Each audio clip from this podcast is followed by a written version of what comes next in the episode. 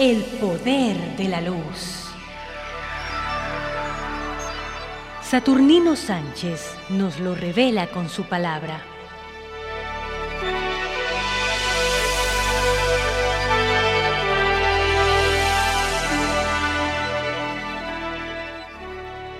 Este programa llega a ustedes gracias al patrocinio de Evita López Davison de Laboratorios López, que con su visión cultural desea aportar a nuestra sociedad el conocimiento de los orígenes de las civilizaciones y también como un homenaje a mi querido maestro Fermín Sáenz, sacerdote jesuita.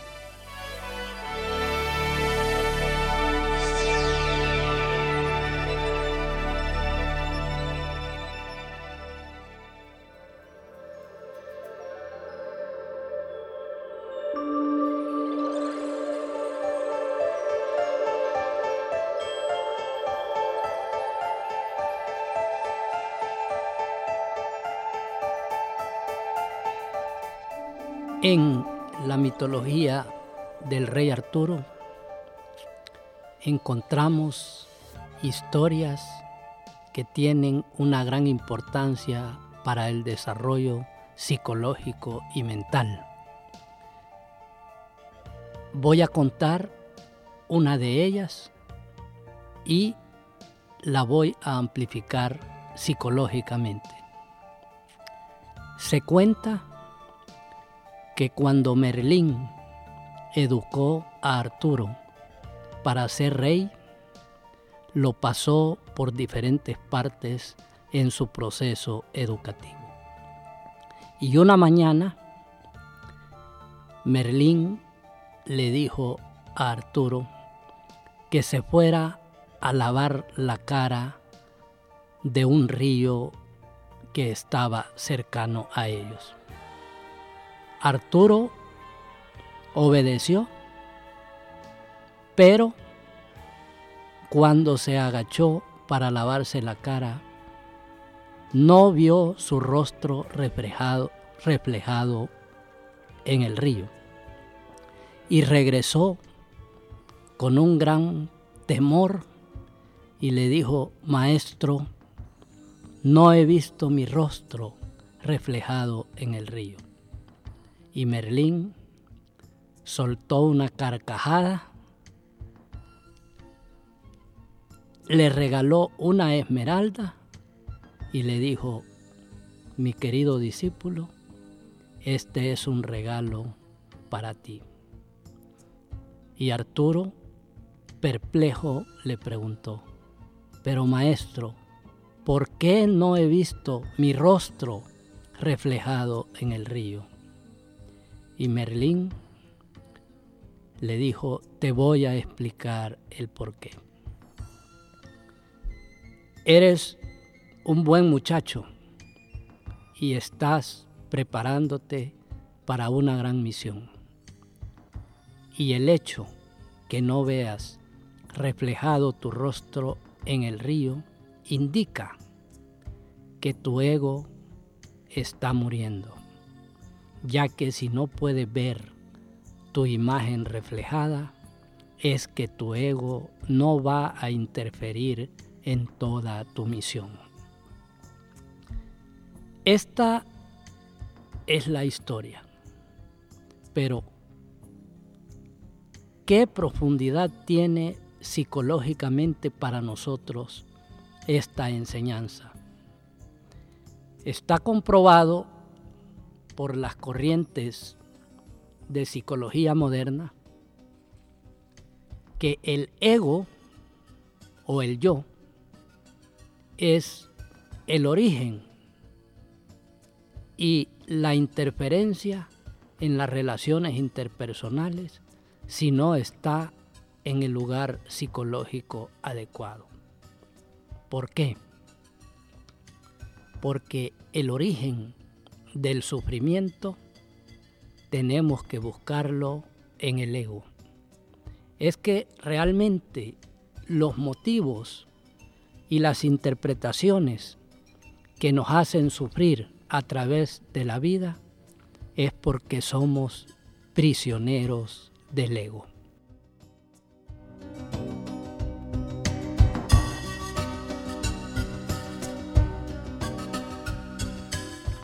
Pero, ¿qué indica que no veamos reflejada nuestra imagen? Indica que tenemos que erradicar el ego. Pero, ¿cómo se puede erradicar el ego? Yo voy a, dar una técnica de meditación que precisamente sirve para erradicar el ego en nuestra personalidad.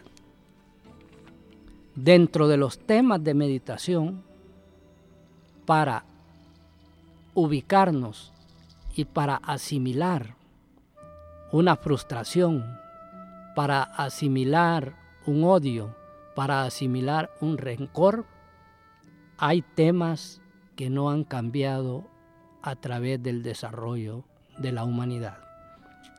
Y un tema que se recomienda para meditar es que el sufrimiento es universal.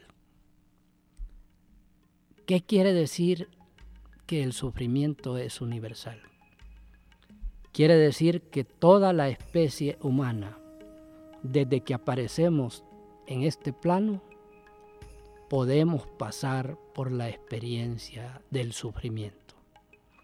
No existe ninguna persona sobre la tierra que en algún momento no pase por la experiencia de sufrimiento. Pero la diferencia entre asimilar este sufrimiento y que nos sirva para madurar viene marcada por la actitud del ego de la persona y la forma o la búsqueda de trascendencia que esta persona tenga.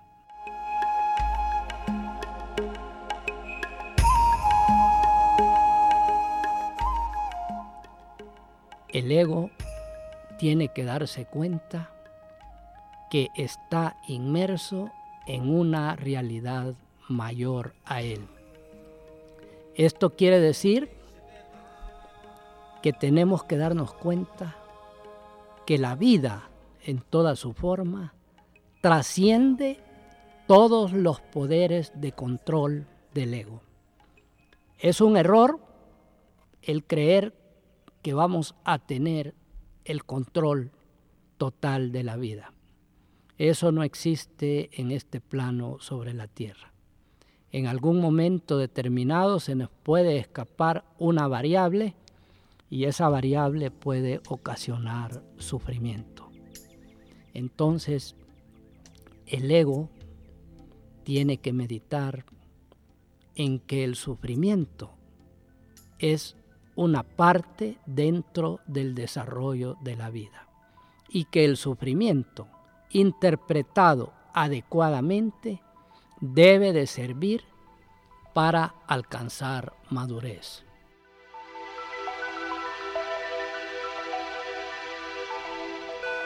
Este sería un punto importante de meditación. Otro punto importante de meditación para erradicar el ego sería que los apegos o las aversiones son causas de sufrimiento. ¿Qué es un apego? Un apego es un punto del ego en donde encuentra placer y al encontrar placer quiere repetir esos estados de placer perpetuamente. Estamos hablando que el origen de un hábito y el hábito ya cristalizado en una personalidad puede ocasionar que en un momento determinado no nos soltemos a algún tipo de experiencia o no querramos soltarnos a una persona, a una situación o a algo que nos ocasiona placer. Como el apego prácticamente es universal, debemos de estudiar los tipos de apegos que tenemos en nuestra vida. Y para esto es necesario hacer un inventario, ya que en nuestros apegos, atrás como mecanismo psíquico, se encuentra el ego tratando de encontrar placer. Y no se puede erradicar un apego si no es en relación a una realidad mayor que nos haga comprender que ese apego tiene un fondo egoísta. Los apegos, como han dicho algunos de los grandes estudiosos modernos, son la causa de terribles sufrimientos en toda la especie humana. Y pueden estar también en el fondo de las relaciones intrafamiliares. Porque es bien diferente el amor al apego. El amor no tiene ego como funcionamiento de fondo. El apego tiene como ego en el centro, es decir, que yo quiero algo en relación al placer que me produce a mí y no estoy pensando en el otro o en la situación o en la consecuencia que pueda tener el apego. Entonces, debemos de erradicar de nuestra personalidad esos apegos para que nos transformemos. Y también la aversión, que sería lo opuesto al apego, o dicho en lenguaje común, lo que no me cae bien, lo que me cae mal, lo que me resisto a interactuar, eso es una aversión. También eso es causa de sufrimiento. ¿Por qué? Porque ante ese estímulo, el ego reacciona en forma negativa. Y la forma negativa de reacción puede ser desde una emoción de displacer hasta un odio y un rencor desproporcionados. ¿Por qué desproporcionados? Porque si interpreta el ego desde su punto de vista que el otro que le cae mal o la situación está queriéndolo atacar, se puede defender y la defensa del ego puede llegar a la violencia. Entonces, aquí en este tema tenemos prácticamente dos polos. Un polo donde está el apego y el otro polo donde está la aversión. Ninguno de los dos polos es correcto psicológicamente y solamente una función superior nos puede dar el balance para que nos pongamos en una posición que la sabiduría del pasado le ha llamado el centro y la psicología moderna le llama la entrada de la función trascendente. Entonces, también debemos estudiar en nosotros mismos todos aquellos puntos de aversión todos aquellos puntos que nos pueden ocasionar un poco de rencor o incluso odio. Esto es tan amplio que puede estar enmascarado de diferentes formas. Puede ser la forma de una persona la que me pueda producir aversión. Puede ser el color de la piel de una persona. Puede ser el puesto que desempeñe. Puede ser el partido político, puede ser el equipo de fútbol al que le tiene simpatía, pero atrás está el funcionamiento de un ego que está produciéndome estados emocionales inadecuados. A mí en lo particular me simpatiza mucho el deporte, incluso yo lo practiqué en mi juventud, pero me ocasiona tristeza ver que lo que debe ser un punto de integración se pueda convertir en un punto de desunión o incluso llegar hasta la enemistad. No es bueno que se polaricen de tal forma los puntos de vista deportivos y que como base el deporte debe tener la integración en una comunidad, en un país o como especie y que eso nos convierta en enemigos. Aquí estoy describiendo un ejemplo del punto de vista del ego en el cual el otro me produce un estado de rencor o un estado de odio. También a la base de todo ego que ocasiona sufrimiento está la ignorancia. Pero para desarrollar este punto de la ignorancia, quiero definirla claramente, porque depende de qué concepto estemos manejando, así podemos interpretar el contenido. La ignorancia no tiene solo que ver con el conocimiento teórico. No es cierto que una persona solo porque ande libros o porque haya sido instruido en un estudio académico pueda dejar de ser ignorante. La ignorancia que estoy manejando es una vivencia de comprensión, de profundidad y que conlleva la visión de unidad. Entonces, ¿por qué la ignorancia de este tipo produce sufrimiento al ego? Precisamente porque el ego ignora que el otro es un hermano, que el otro es un reflejo de lo que a este ego le está pasando.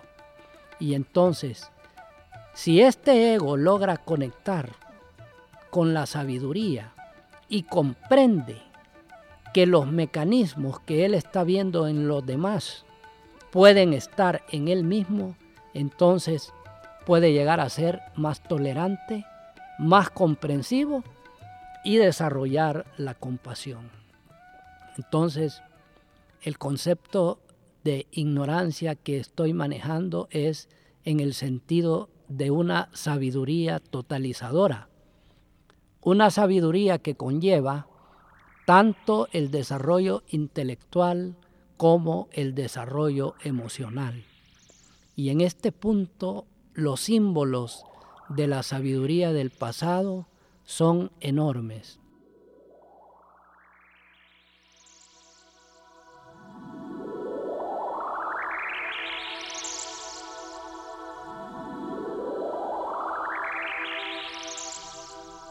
Voy a describir uno que pertenece a la tradición hindú y que es la figura de el Chiva danzante. Chiva está danzando rodeado de un círculo de fuego y bajo su pie se encuentra un enano y Chiva le está pateando la cabeza. Ese es un símbolo antiquísimo. Y como estoy hablando del punto de la ignorancia como origen del sufrimiento, que simboliza que Chiva le esté pateando la cabeza al enano. El enano, en esa tradición, simboliza la ignorancia, es decir, simboliza un eguito, simboliza un hombre pequeño, porque esa sería la representación de un ego que no madura. Entonces, ¿por qué el chiva le está pateando la cabeza, está bailando y está en medio del círculo de fuego? Lo que nos quiere dar como mensaje este símbolo es En la danza de la vida debemos de poner en su lugar al enano de la ignorancia. Y al ponerlo en su lugar, vamos a estar protegidos por el círculo de fuego, que en esa tradición simboliza el conocimiento y la sabiduría. Y también simboliza que toda la vida está dentro de la transformación, que todo cambia en la vida, que no hay nada que pueda permanecer en una sola forma. Ahí tenemos un ejemplo simbólico de la ignorancia como origen de sufrimiento. Y debemos preguntarnos, de acuerdo a este símbolo, cómo estamos en estos momentos en nuestra vida. ¿Cómo está, está nuestro ego en relación a una realidad mayor? ¿O es que acaso nos creemos que lo sabemos todo, que tenemos el control de todas las cosas? Y si es así como nos interpretamos, solo es cuestión de tiempo para que el juego de la vida nos dé una lección. Porque lo que nos pasa está en relación a mi mundo interno. No es una casualidad, un acontecimiento externo, sino que está conectado íntimamente con mi realidad interior. Si ando manejando estados negativos, si ando manejando estados de rencor, si ando manejando estados de ignorancia, voy a atraer hacia mí un acontecimiento en donde en el fondo lo que quiere la gran inteligencia del universo es enseñarme. Porque todo acontecimiento que nos pasa en la vida nos debe de servir como lección para desarrollar nuestra comprensión y nuestra madurez. Y también quisiera desarrollar otro punto de origen del sufrimiento del ego. Y es meditar en la transitoriedad de todos los fenómenos de la vida. ¿Qué quiere decir esto? Es como que dijéramos, todo pasa, todo cambia, nada es permanente.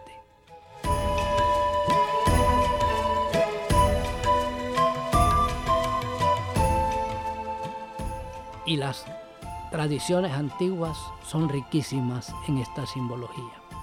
Tenemos, por ejemplo, el río. Debemos de dejar fluir el río de la vida para que vayamos con él y nos adaptemos mejor.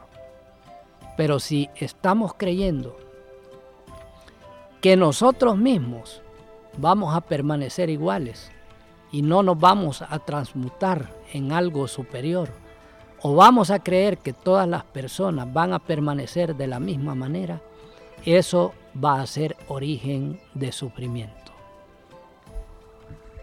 Es muy frecuente que yo escuche a personas que están interpretando a los demás por una experiencia o por un acontecimiento que ha pasado hace mucho tiempo. No sabemos cómo las personas van a cambiar en el tiempo. Y las personas no permanecen igual en el desarrollo del tiempo. Pero el ego forma un esquema de representación como que si todo permaneciera igual. Eso lo podemos ver desde la madre, el padre, que cree que sus hijos siguen siendo los mismos niños que ellos han arrullado en sus brazos y que no ven cómo él se va desarrollando y se va convirtiendo en un adulto. O personas que no han visto a otro lo encuentran y le empiezan a hablar de, dentro de su esquema psíquico como que el tiempo no hubiera pasado. eso es causa de, de sufrimiento. ¿Por qué? Porque el ego cuando se hace una representación, de alguna manera está esperando algo, algo en relación a lo que él quiere, algo en relación a lo que espera. Y si ese algo no viene como él lo espera, le produce frustración y le produce sufrimiento. Y el último tema para liberarnos del sufrimiento o erradicar el ego sería el tema de la muerte. La vida nos conduce inevitablemente a la muerte. No hay ningún ser sobre la tierra que no se conduzca hasta la muerte. Es una ley universal. Pero la especie humana, de acuerdo a su desarrollo espiritual, puede llegar a la muerte muy diferente que todas las demás especies. Somos los únicos que tenemos realmente conciencia de que algún día vamos a morir. Y eso nos puede dar o una ventaja o nos puede ocasionar un terrible sufrimiento. Hay personas que el simple hecho de decirles que se están convirtiendo en mayores, eso ya es motivo de sufrimiento. Pero ¿por qué sufren estas personas que entre comillas se están haciendo viejos? Porque ellos están aferrados a su ego personal. Realmente ese es el camino de la vida. Pero el secreto es que la vejez nos debe encontrar con sabiduría y debemos verdaderamente aprender en el camino de la vida. Si llegamos a la vejez y no hemos adquirido sabiduría, realmente nuestro propósito no ha sido cumplido. Entonces, dentro de todos estos temas, tenemos la forma para erradicar un ego. Y ya Merlín, con su sabiduría, estaba educando a Arturo para eso. Y por eso Arturo no vio su imagen reflejada en el río. ¿Por qué? Porque estaba erradicando su ego. Debemos hacernos el propósito de erradicar nuestro ego para dejar de sufrir y para alcanzar la realización.